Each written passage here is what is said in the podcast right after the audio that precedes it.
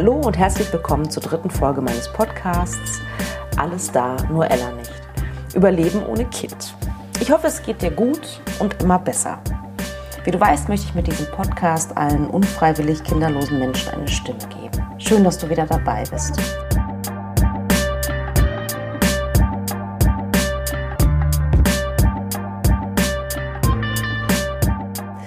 Erstmal möchte ich sagen, wow, ich bin wirklich, wirklich überwältigt von eurer Anteilnahme, von euren Rückmeldungen, eurer Liebe, die ihr mir für meine ersten beiden Podcast-Folgen entgegengebracht habt. Wirklich Wahnsinn. Ich bin dankbar und sehr gerührt gewesen, ganz, ganz oft.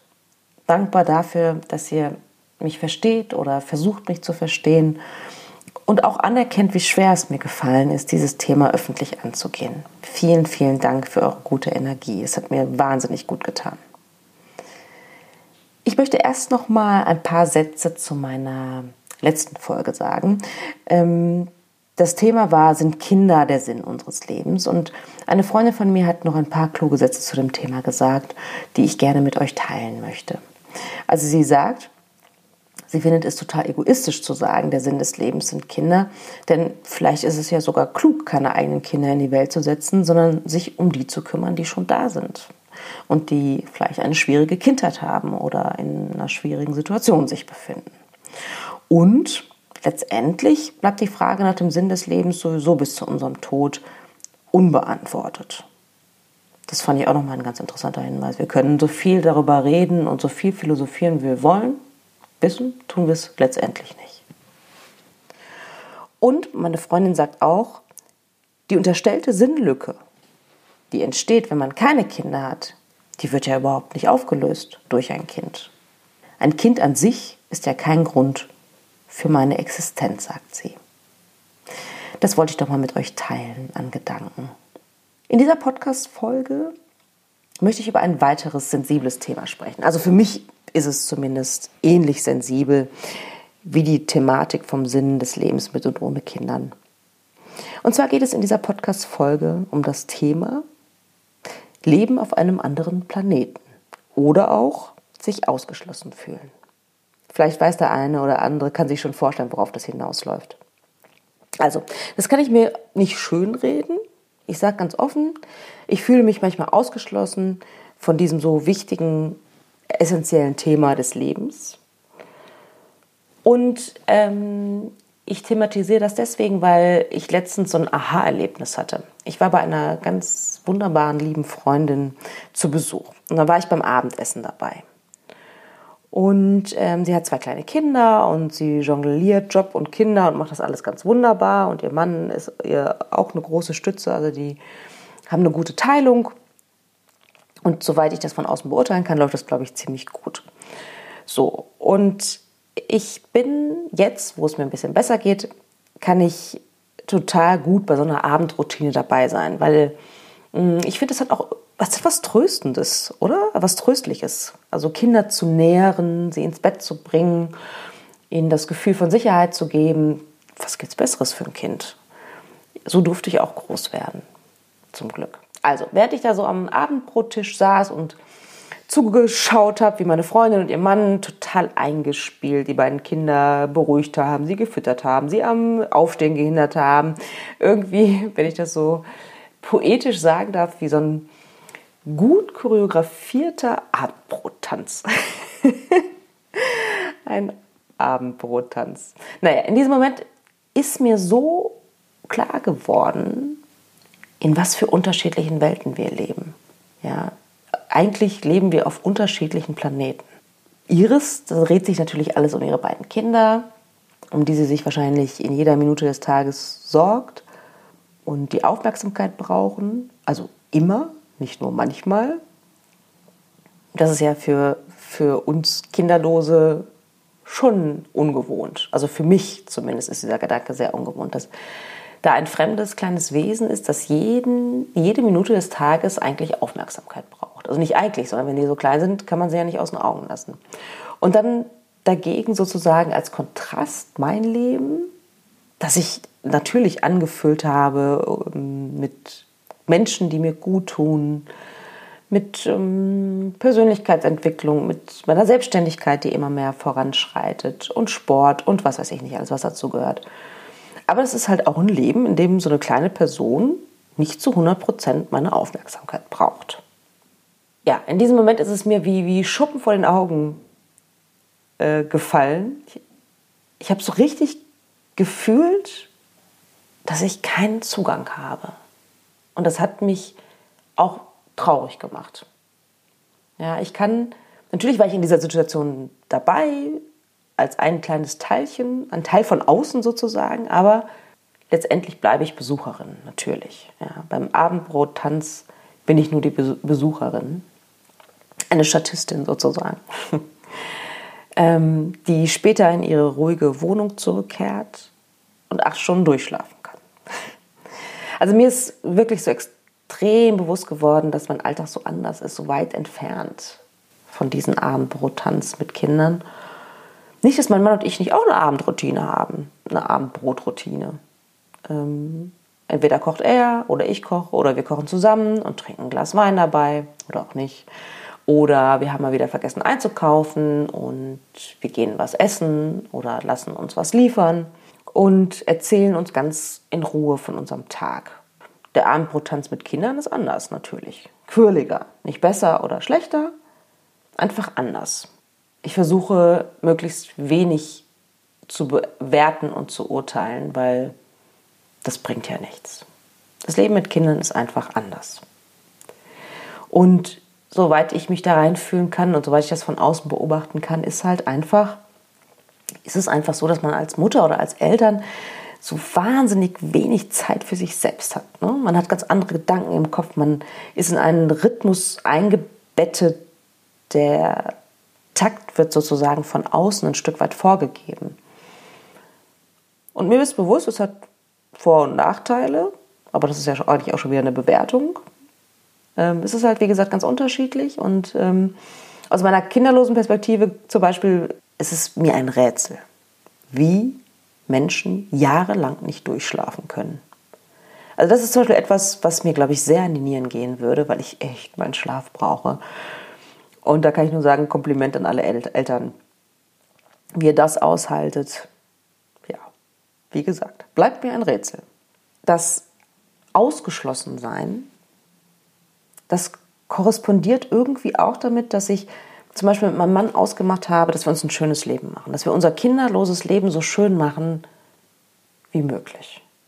Dass wir nicht in einer Warteschleife leben, sondern dass wir schöne Dinge unternehmen, tolle Abenteuerurlaube machen, Ausstellungen, Konzerte besuchen, zum Sport gehen, Pärchenzeit uns nehmen, aber auch Zeit für die persönliche Weiterentwicklung, Ehrenamt ähm, ausüben, Freunde besuchen und viel zu lachen und uns einfach, ja, unser Leben erfüllen sozusagen oder füllen mit schönen Dingen, die uns gut tun. Nicht, dass man das als Eltern nicht machen könnte, aber ich habe den Eindruck, dass die Zeit dafür viel eingeschränkter ist für solche Dinge. Insofern liegt mir weder daran, das Elternsein zu glorifizieren, noch ein kinderloses Leben zu propagieren. Es, ich finde, es sind einfach zwei weit voneinander entfernte Welten. Und aus meiner Sicht haben beide Seiten keinen wirklichen Zugang zu der anderen Welt. Ich kann es mir nicht schönreden, muss ich ganz offen sagen. Wobei ich natürlich schon sagen muss, die Eltern ähm, oder das Eltern zumindest ja schon mal erlebt haben, wie es ist, ohne Kinder zu leben. Ich muss aber wirklich sagen, ich habe keinen vollen Zugang zur Welt mit Kindern. Ich bin sozusagen vom Planeten kinderlos. Der ist schön grün, kann ich sagen. naja, und manchmal fühle ich mich wirklich meilenweit entfernt. So als würde ich auf der anderen Seite des Sees stehen oder auf der anderen Seite einer Gletscherspalte und egal was ich tue, ich kann nicht ans andere Ufer oder auf die andere Seite kommen. Klar, ich kann meinen gesunden Menschenverstand einsetzen und nutzen. Ich kann ähm, äh, empathisch sein und auch meine Vorstellungskraft hervorholen. Aber egal wie sehr ich es versuche, ich komme nicht an die Realität mit Kindern dran oder an die Emotionen, an das Überleben. Und naja, by the way, umgekehrt ist es ja nicht anders. Menschen mit Kindern können meinen Schmerz ja auch nur bis zu einem gewissen Grad nachvollziehen. Und ja, deshalb fühle ich mich manchmal schon einsam. Also vor allen Dingen, wenn ich mit Menschen, die Kinder haben, zusammen bin. Und ähm, sozusagen mich ausgeschlossen fühle aus dem vermeintlich geheimen Bund der Mütter. Ich nenne mal ähm, ein paar Beispiele. Also ich habe diesen Podcast zum Beispiel in einem Café erarbeitet und neben mir saßen zwei Mütter mit ihren kleinen Kindern und die unterhielten sich über ihre Geburtsgeschichten. Gott sei Dank nicht in allen Einzelheiten. Aber das ist auch ein schmerzvolles Thema, ja, in jeder Hinsicht natürlich. Also körperlich und ja, ein kleiner Teil von mir ist froh, dass er sowas wie eine Geburt vermutlich nicht überstehen muss. Aber natürlich ist es auch schmerzvoll emotional, weil ähm, wenn ich höre, wie die Mutter am Nebentisch halt über die Geburt ihres Sohnes erzählt und das sehr, sehr liebevoll macht und naja, so halt, wie man ein Erlebnis erzählt, das einen in den Grundfesten seiner Persönlichkeit, seines Daseins erschüttert hat. Im positiven Sinne. Ja, und dass ich dieses Erlebnis aller Voraussicht nach nicht erleben darf, das schmerzt. Da kann ich auch nicht so richtig drum herum reden, finde ich. Das ist ein geheimnisvoller Teil, also ein vermeintlich geheimnisvoller Teil, der mir nicht zugänglich ist und das bedauere ich. Dieses Bedauern das habe ich so für mich beschlossen, das Bedauern und auch diese Traurigkeit, die damit zusammenhängt, die kann ich oder die integriere ich in mein Leben und transformiere dieses Bedauern in etwas, das mein Leben erfüllt. Oder ich transformiere es irgendwie auch in Liebe. Versteht ihr, was ich damit sagen will? Ich hoffe. Noch ein Beispiel. Meine Mama, die erzählt meine Geburtsgeschichte jedes Jahr an meinem Geburtstag. Also wenn wir den zusammen feiern. Und manchmal verdrehe ich innerlich äh, ein bisschen die Augen, aber auf eine sehr zärtliche Art und Weise. Und gleichzeitig freue ich mich total, dass meine Geburt ihr Leben so auf den Kopf gestellt hat, dass sie sich noch 41 Jahre später an jede Einzelheit erinnern kann. Das finde ich faszinierend. Also zum Beispiel erzählt sie, mein völlig überforderter Vater, der, als meine Mama gesagt hat, ich habe wen, gesagt hat, welche Hose soll ich anziehen? Und natürlich einen Anschluss von meiner Mutter gekriegt hat, so nach dem Motto, ist mir völlig egal, welche Hose du anziehst, ich krieg jetzt ein Baby. Oder dass ich vier Väter hatte, weil neben meinem Vater auch drei von meinen, von meinen Onkeln, die Brüder meiner Mutter, vor dem Kreissaal gewartet haben und die Hebamme rauskam und völlig verwirrt gefragt hat, wer ist denn jetzt der Vater von Ihnen? Und mein Vater total schüchtern war und sich fast nicht getraut hat zu sagen, ich bin's. Ähm, ja, also diese, diese Geschichte ist schon, ähm, ja, macht mich emotional. Einfach, glaube ich, weil eine Geburt einfach mit so viel essentiellem, ursprünglichen verbunden ist. Und naja, das gilt natürlich auch für alle anderen prägenden Ereignisse. Ne? Also Einschulung und erster Freund und Abi und Enkelkinder und ähm, alles das, was dazwischen ist, was ich halt mit meinen Kindern nicht erleben werde. Ja, und manchmal muss ich dann ja, einen tiefen Atemzug nehmen und ein Stück weit meinen Schmerz wegatmen. Wenn ich zum Beispiel ein cooles Mutter-Tochter-Gespann sehe oder wenn ich mich an diesen kleinen Jungen erinnere, das ist schon eine Weile her, im Supermarkt, sieht mich und ruft ganz laut, guck mal Mama, die Frau hat die gleichen Locken wie ich. und es war so süß, weil es war so, als wäre er erleichtert, dass es dann noch andere Menschen gibt, die solche Locken haben wie er. Das fand ich so süß. Und da habe ich direkt zu ihm gesagt, ja, die sind cool. Trag sie mit Stolz. Oder erst letztens ein Erlebnis, das weniger schön war, in der Küchenabteilung einer, eines großen Möbelhauses. Da war, der sprang Jakob rum. Ich weiß nicht, wie alt Jakob war. Ähm, ich kann das total schlecht schätzen. Ähm, ich schätze mal so vier. Und Jakob war irgendwie so authentisch. Der war einfach nur so er selbst. Hat so ein bisschen vor sich hingeträumt und die Mama war auch total lieb zu ihm. Die hat ihn irgendwie so sein lassen, wie er ist und da dachte ich schon auch, wow, so einen kleinen Jungen würde ich auch gerne großziehen und ein Stück weit in seinem Leben begleiten. Und dann, wow, habe ich ähm, Tränen in den Augen gehabt. Und ja, es hat mir auch wieder gezeigt, dass ich ähm, schon sehr, sehr weit bin in meiner Verarbeitung, aber dass, glaube ich, solche Situationen immer mal wieder vorkommen im Leben, in meinem Leben. Und dass ich das akzeptieren muss. Aber das kennst du bestimmt auch. Manchmal ist es schon hart. Aber zum Glück, und das sage ich mir dann auch immer, überwiegt in meinem Leben wirklich Zufriedenheit und Dankbarkeit und ja, Akzeptanz dafür, dass, was mein Leben meist ist. Es ist schön, es ist erfüllt und es ist verdammt privilegiert. Aber halt mit wenigen Momenten des Bedauerns oder des sich ausgeschlossen fühlens. So, was mich manchmal anstrengt, das muss ich zugeben, offen zugeben, dass wenn ich Menschen treffe, die kein anderes Thema mehr haben als ihre Kinder. Das finde ich schwierig, sage ich ganz ehrlich. Und manchmal finde ich es auch einfach unhöflich vor allen Dingen, wenn man weiß, dass da in der Runde jemand ist, der keine Kinder hat und dann ähm, manchmal über Stunden kein anderes Gesprächsthema gefunden wird, dann finde ich das unhöflich und auch ein bisschen einsemensional. Das sage ich jetzt einfach mal so.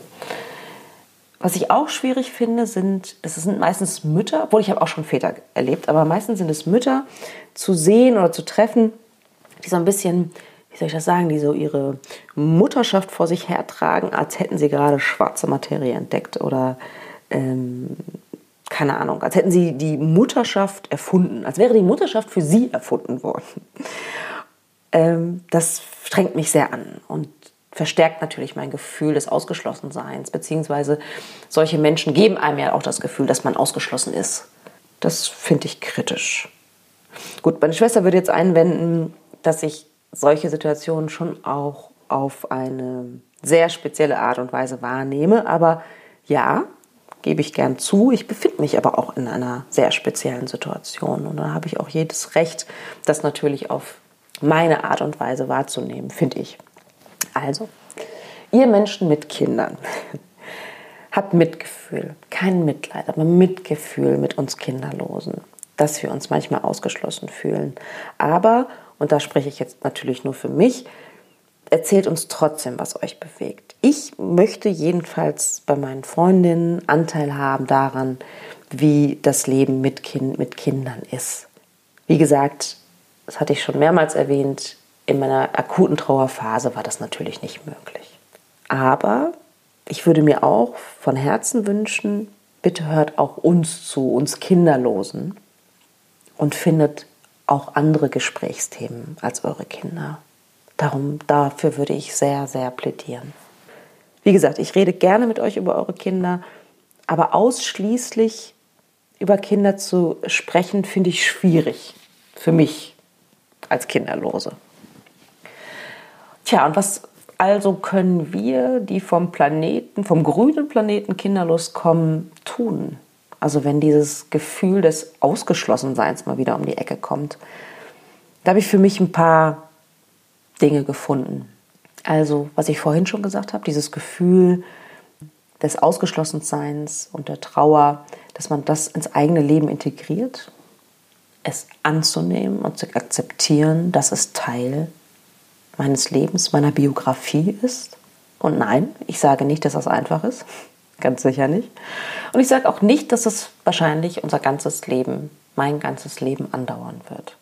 Aber ich habe für mich festgestellt, dass ich nur so, wenn ich das integriere, nur so Erfüllung in anderen Dingen finde. Zweiter Tipp von mir ist, wenn du soweit bist, also wenn der schlimmste Schmerz vorbei ist, dass man sich nicht von Kindern fernhält.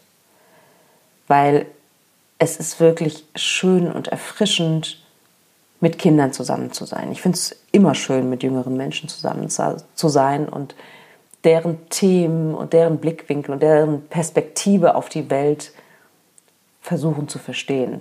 Ich, mich bereichert das sehr. Und ich fühle mich auch wieder jünger dann, wenn ich mit jungen Menschen zusammen bin. Auch ein Vorteil. Mein dritter Tipp wäre, macht Dinge, die man nur tun kann, wenn man keine Kinder hat. Urlaub im kinderfreien Hotel oder irgendwelche anderen Abenteuerurlaube, wo Kinder, wo es mit Kindern eher schwierig oder unmöglich wäre. Oder mitten am Tag Sex zu haben. Oder, oder, oder. Gibt es noch tausend andere Dinge. Dann, ich komme immer wieder darauf zurück, dankbar sein. dankbar sein für ein eventuell hm, ach, leichteres Leben, weiß ich gar nicht. Müsste, man, müsste ich, glaube ich, auch noch mal in Ruhe drüber nachdenken und vielleicht auch mal eine Podcast-Folge drüber machen. Aber dankbar sein zumindest für die Vorteile, also die ich als Vorteile identifiziert habe, wie Ausschlafen, Karriere machen, ohne schlechtes Gewissen zu haben, ohne zerrissen zu sein zwischen Job und Kindern. Und sich Folgendes bewusst zu machen. Kinder machen glücklich, wenn sie ausziehen. Ich musste ein bisschen schmunzeln, als ich diese Überschrift gesehen habe. Äh, auf Spiegel Online gab es nämlich einen Artikel, und das war der Titel dieses Artikels, ähm, zu einer neuen Studie von der Uni Heidelberg. Dafür wurden 55.000 Menschen in über 16 Ländern zu ihrer mentalen Gesundheit und Zufriedenheit befragt. Und 91 Prozent davon hatten Kinder. Und demnach sind Eltern zwar glücklicher als Kinderlose, allerdings erst, wenn der Nachwuchs ausgezogen ist. Also nach 20 Jahren. Das finde ich schon okay. Krass. Interessant fand ich auch, in dem Artikel stand noch, dass etwa die Hälfte aller Paare, die sich scheiden lassen, laut Statistischem Bundesamt, haben minderjährige Kinder. Und 40 Prozent der betroffenen Paare trennen sich binnen eines Jahres nach der Geburt des ersten Kindes. Das finde ich ehrlich gesagt auch ziemlich aufschlussreich. Und dann gibt es noch ähm, eine Studie von 2015 vom Rostocker Max-Planck-Institut für demografische Forschung. Der eigene Nachwuchs kann Eltern sogar unzufriedener machen als Arbeitslosigkeit, Scheidung oder gar der Tod des eigenen Partners. Die Vermutung der Wissenschaftler? Gleichzeitig Kindererziehung, Arbeit und den eigenen Bedürfnissen gerecht zu werden, bedeutet Stress. Das fand ich ein bisschen erschreckend, muss ich gestehen. Und als letzte Erkenntnis, was ich ungemein beruhigend finde, ist, dass die Interaktion mit anderen Menschen für die Zufriedenheit im eigenen Leben eine ganz wichtige Rolle spielt. Und diese Interaktion muss nicht unbedingt mit Kindern stattfinden. Ähm, so gaben Menschen in einer Beziehung, ich zitiere, oder mit einem großen Freundeskreis häufiger an, glücklich zu sein. Und das ist doch eine wundervolle Erkenntnis. Findest du nicht? Finde ich schon. Finde ich richtig gut. Und ganz zum Schluss habe ich noch einen Fernsehtipp für euch. Und zwar ähm, in der Sendung Hautnah vom 22. August 2019 ähm, findet ihr in der ARD-Mediathek eine Dokumentation mit dem Titel Sehnsucht Kind. Ein Paar gibt die Hoffnung nicht auf. Und die Doku hat mich berührt, weil sie mir mal wieder gezeigt hat, dass wir alle mit den gleichen Themen zu kämpfen haben, auch wenn wir unterschiedliche Wege wählen in unserer Kinderwunschzeit. Also Schwierigkeiten mit anderen Schwangeren umzugehen, in Depressions, in depressive Löcher zu fallen, so möchte ich es mal nennen. Die Beziehung leidet und der Job wird zur Qual zum Teil. Und vor allem die wichtigste Erkenntnis, diese Kinderwunschzeit macht was mit dem Selbstbewusstsein. Und das ist in der Regel nichts Gutes. Deswegen hat mich die Dokumentation berührt. Könnt ihr ja mal schauen, ob die auch was für euch ist. Ja, ganz, ganz herzlichen Dank fürs Zuhören. Ich freue mich total. Es ist schön, dass ich nicht alleine bin. Und natürlich, eure Meinung ist mir wichtig. Falls ihr eure Geschichte erzählen wollt oder wie gesagt eure Meinung mir sagen möchtet zu diesem Podcast oder zu den bestimmten zu den Themen, die ich so beschreibe, schreibt mir gerne über Instagram, Facebook, at alles da nur Ella nicht oder über Bewertungen zum Beispiel bei Apple Podcast oder auch in anderen Apps. Ja, in die Shownotes packe ich auf jeden Fall den Link zur Studie und auch zum Spiegelartikel und auch den Link zur ARD-Mediathek. Das mache ich sehr, sehr gerne. Und ja, ich wollte nochmal darauf aufmerksam machen, dass der Jingle, den ihr gerade hört, von Sila Nein ist, alias Lamin. Herzlichen Dank. Tschüss.